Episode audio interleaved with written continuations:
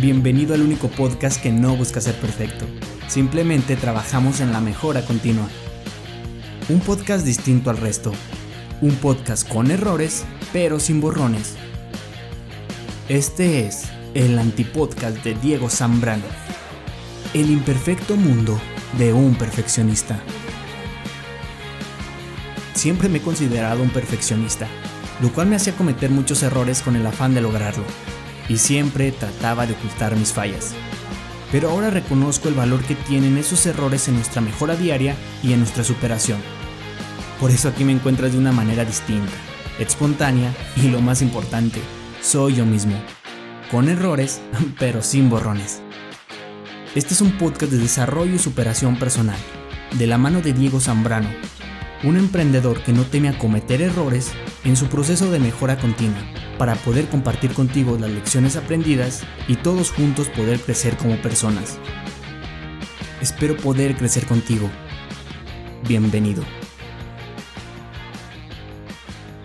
Yo soy Diego Zambrano y qué bueno que me están escuchando. Muchísimas gracias de antemano. ¿Qué tal? ¿Cómo se encuentran? El día de hoy vamos a hablar un tema muy padre, muy chido. Bueno, siempre digo eso, ¿verdad? Ya como que también se me está haciendo una muletilla. No sé cómo lo vean ustedes, si les gusta, si no les gusta. Coméntenlo en la cajita de comentarios, no sé dónde se encuentre, quizás ni siquiera ahí en este podcast, pero busquen comentar y compartir su opinión, cualesquiera que sea. ¿Qué tal? Bueno, pues hoy vamos a hablar acerca de enfocarte. ¿Y enfocarte en qué aspecto? Bueno, les cuento una pequeña puesta en contexto que ahorita estoy leyendo, releyendo, no sé cómo se dice, releyendo o releyendo o rele si pues releyendo un nuevo libro. No, un nuevo libro no, porque ya lo estoy releyendo.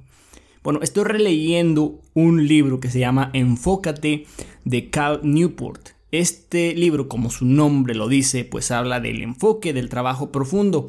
De hecho, en su traducción, o más bien cuando está originalmente en el idioma inglés, este libro se llama Deep Work, que es el trabajo profundo.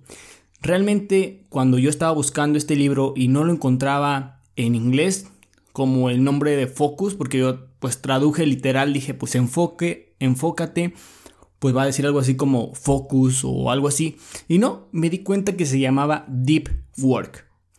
Y realmente ahorita que lo estoy releyendo pues sí me doy cuenta que qué bueno que le pusieron este nombre porque sí habla muchísimo acerca del deep work, del trabajo profundo y cómo el trabajo profundo en estas épocas, en estas épocas de las redes sociales, de que todo está muy ágil, de que todo está en nuestras manos, en el celular, en todos estos artefactos digitales, cómo en este momento la gente está dejando de trabajar a fondo y cómo la gente está, está tratando, cómo la gente está dejando de enfocarse, de ser más creativa, de pensar, de memorizar. ¿Por qué? Porque todo lo tenemos a la mano. O sea, queremos recordar una fecha pasada, no hace falta que memorices, hace falta que te fijes en el celular a ver cuál foto tomaste ese día, a ver qué publicación hiciste ese día, a ver qué fecha tiene. O sea, todo está en el celular. ¿Y quieres saber algún suceso histórico? Ahí está Google. ¿Quieres saber algo de alguien? ¿Se la quieres mostrar una foto de algo a de algo a alguien, ahí la buscas en Google y ahí tienes todo. Entonces, ¿qué es lo que hacen las redes sociales también? Que te están quitando esa concentración que tú necesitas tener para hacer trabajo profundo. Y realmente cuando estaba leyendo este libro me puse a pensar, dije, bueno, ¿para qué estoy leyendo? ¿Estoy leyendo para... No, ¿estoy leyendo solo para leer o estoy leyendo para aprender? porque dije, me voy a enfocar solo en la lectura.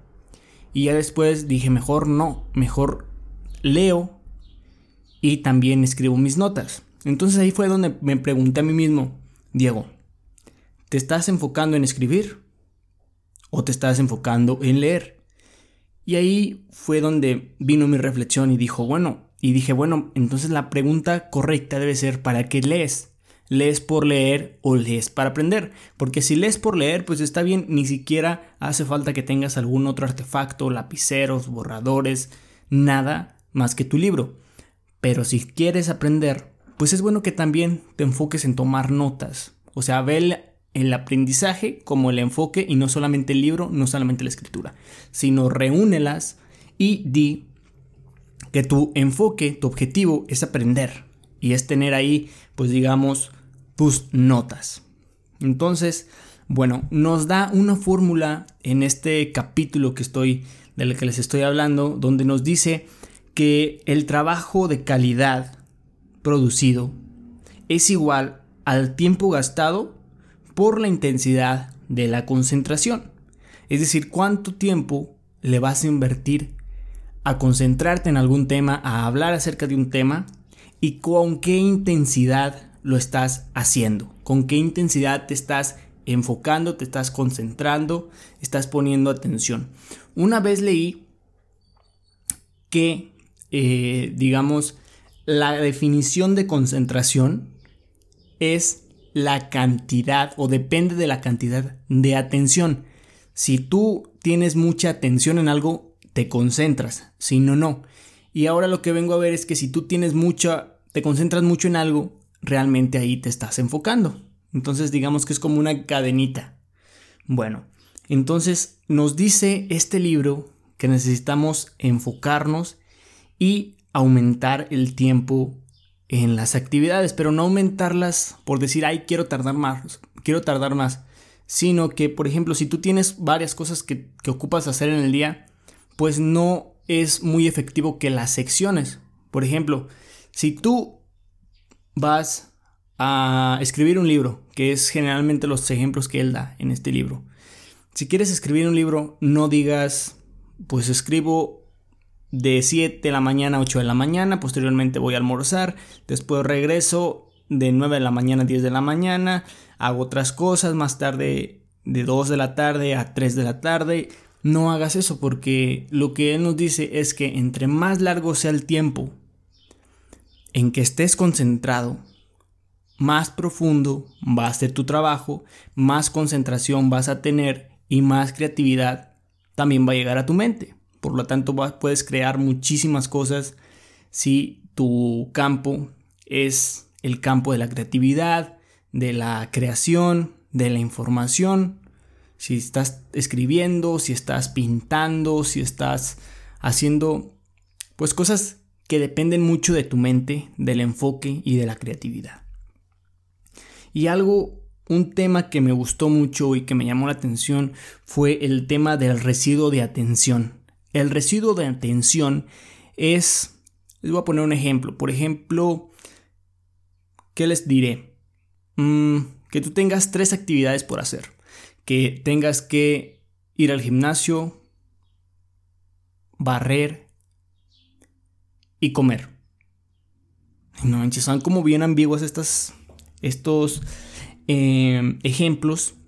Pero bueno, mientras pienso un poquito cómo explicarles, les voy a tomar le voy a tomar poquito mi café. Ah, ya, listo. Entonces, bueno, pongamos unas actividades un poquito menos ambiguas. Eh, digamos que tienes que hacer una tarea de matemáticas, tienes que hacer una tarea de ciencias sociales y tienes que entregar un ensayo de cultura. No sé, Así son tus tareas, no sé. No sé qué estarás estudiando, pero eso te dejaron. Entonces, lo que nos dice aquí, que tú pudieras dividir, por ejemplo, estas tareas en tres horas. Y si tú divides, no en tres horas, sino que en una hora cada una, por, por eso se hacen tres horas. Haces una hora para matemáticas, una hora para las ciencias sociales y otra hora para cultura. Entonces, en total tenemos tres horas. Pero lo que nos dice esto del residuo de atención es que cuando tú terminas una tarea, poco de algo de tu atención que registraste o que te enfocaste en esa tarea, la vas a ir acarreando hacia la otra. Por ejemplo, si terminaste lo de, lo de matemáticas, a la hora de que estés haciendo lo de ciencias sociales, todavía vas a tener algunos pensamientos en la mente acerca de la tarea de matemáticas. Por lo tanto, entre menos seccionadas estén tus actividades, menos residuos de atención vas a traer hacia las otras actividades. Y aquí otro punto que me gustó mucho y bueno, creo que es importante, no, no es tanto que me gusten, sino que son importantes, es que si tú ya tenías tanto tiempo destinado para tu tarea y no terminas tu tarea, aún va a ser más el residuo de atención que vas a tener a la hora de empezar la próxima. Porque vas a estar pensando, híjole, es que todavía no terminé. ¿En qué terminará ese problema? No pude resolver ese problema de matemáticas. ¿Cuánto es 3 más 3? No pude, no pude, 3 más 3. Ah, y ya estás en ciencias sociales y dices, bueno, pues los valores y todo eso. Eh, entonces, se te va a hacer como una revolución de ideas y al final no vas a poder tener ese trabajo profundo, esa profundidad en tu trabajo. Si me entienden, ¿no? Entonces, bueno, a ver, ¿qué más les puedo decir? Ah, bueno. Que entre mayor sea tu residuo de atención, va a ser peor tu desempeño en la siguiente actividad. Por lo mismo que no te vas a enfocar tanto y no vas a trabajar tan a profundidad en eso que quieres. Y bueno, nos habla acerca de la profundidad. Dice que muchas de estas personas que trabajan en el campo, ahora sí que de la creación, de la información, de la, de la creatividad, de la imaginación, son personas que necesitan tener mucho enfoque. Pero también nos habla acerca de que hay personas que no tienen este enfoque profundo o este trabajo profundo. Por ejemplo, aquí menciona al CEO de Twitter. No sé, no recuerdo cuál es el nombre del CEO de Twitter, pero él decía que, por ejemplo, estas personas están respondiendo mensajes a cada ratito, están respondiendo emails, correos, etc. Entonces no pueden tener esa, ese trabajo profundo. Y aquí muy importante lo que nos comenta Carl Newport, que las redes sociales te están quitando toda, toda, toda la atención. Porque dices, ¿sabes qué? Ahorita voy a trabajar en esto y de repente ves como llega una notificación a tu celular y suena... No sé, ese es mi sonido más parecido a un celular. Ok, y cuando notas ese sonido o cuando tan solo lo escuchas vibrar ese es mi sonido más parecido de, vibrar. Entonces, cuando tú lo escuchas vibrar, aunque digas no voy a responder ahorita, tu atención ya se la llevó el mensaje, ya se la llevó tu celular. Por lo tanto, no te vas a poder concentrar en tu tarea al 100%, aun si no contestas el mensaje, aun si no revisas la aplicación de la notificación. No, con tan solo escucharlo, con tan solo verlo cómo se enciende, como, con tan solo verlo o escucharlo vibrar, ya con eso te roba atención. Entonces, es lo que nos dice aquí que muchas personas, eh, muchas personas no se pueden concentrar mucho. Yo creo que todos ya llegamos a un punto en que si estamos en las redes sociales, pues no te van a dejar hacer muchas cosas, no te van a dejar hacer trabajo profundo. Bueno, otro aspecto que realmente me encantó fue cuando dio un... Cuando... Di... Ay, güey. otro este, ejemplo que me encantó fue cuando dijo que este Facebook estaba haciendo la, las, la, ¿cómo? O sea, como la mayor extensión de oficinas sin muros. Es decir, no va a haber o no iba a haber como muros para que atravesaras y para que compartieras ideas con las demás personas. Esto, ¿por qué? Porque quieren que quieren crear los encuentros fortuitos, encuentros fortuitos, que es como cuando tú que estás no sé qué áreas tenga Facebook y en qué se especialicen. Pero por ejemplo, que tú tienes aquí eh, administración y de este lado tengas ventas. Entonces ellos quieren que un encuentro fortuito sea entre uno de estos dos, que se encuentren y tengan ideas. Y que, ah, me está yendo bien en esto porque estoy haciendo esto. Qué bueno que me dijiste eso, güey. Qué bueno que me lo dijiste. Ahorita ajusto algo que te va a servir muchísimo y le va a servir a la empresa. Eres un chingón. O sea, ese, tipo de cosas que va a haber encuentros donde se van a desarrollar ideas y que la empresa va a crecer y todo eso. Pero Cal Newport dice que no, que no, y que nos lo va a explicar más adelante en el libro. Todavía no llego a, esa parte del libro, pero... Ay, güey, ya moví bien chidote el micrófono. Pero pues les sigo explicando. También dice acerca de la mensajería instantánea, esto de las redes sociales. Pero un dato que me impactó fue un dato de IBM. IBM dice que su CEO se jacta de que al día envían dos... Ay, ay, hasta me emocioné con, el, con el, la cifrota, la cifra grande. Al día IBM envía 2.5 millones de mensajes. 2.5 millones de mensajes, no mames. O sea, es muchísimo. Y bueno, nos dice que pues todo eso es falta de, falta de concentración, falta de atención, falta de imaginación, no te concentras, no trabajas profundamente. Entonces dice él que eso es, le hace daño a las instituciones, lo que son los encuentros fortuitos, la comunicación rápida, que es esto de contestar mensajes y todo esto, y la presencia activa de redes sociales. También menciona que, por ejemplo, eh, Twitter les decía, no, no, no, no fue Twitter, ahora fue el New, York, el New York Times. El New York Times les decía a sus empleados que tenían que tener presencia en Twitter para hacerse pues más presentes, para acrecentar su marca personal y todo esto. Entonces, bueno, todo eso deriva en qué? En que hay una fragmentación de tu atención.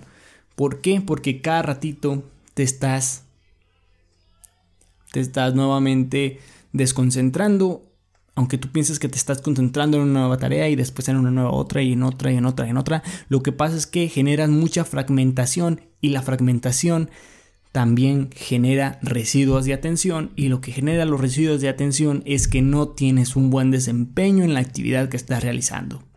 Por lo tanto, como te comenté antes, el Cal Newport recomienda tiempos más largos, con mayor concentración y evitar a toda costa las redes sociales, la mensajería instantánea e incluso las relaciones interpersonales. O sea, que nadie se te acerque, que nadie toque la puerta, que nadie haga ese tipo de cosas que pudieran ser normales, pero este tipo de personas que se quieren enfocar necesitan la mayor calma posible y la mayor concentración posible.